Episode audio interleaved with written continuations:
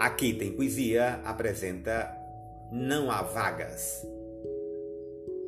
O preço do feijão não cabe no poema.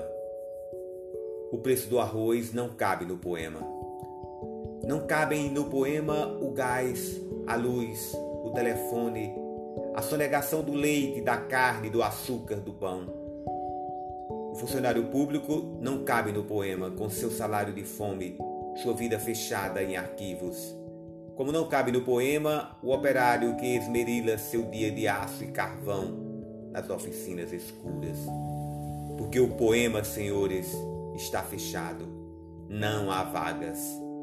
Só cabe no poema o homem sem estômago, a mulher de nuvens, a fruta sem preço.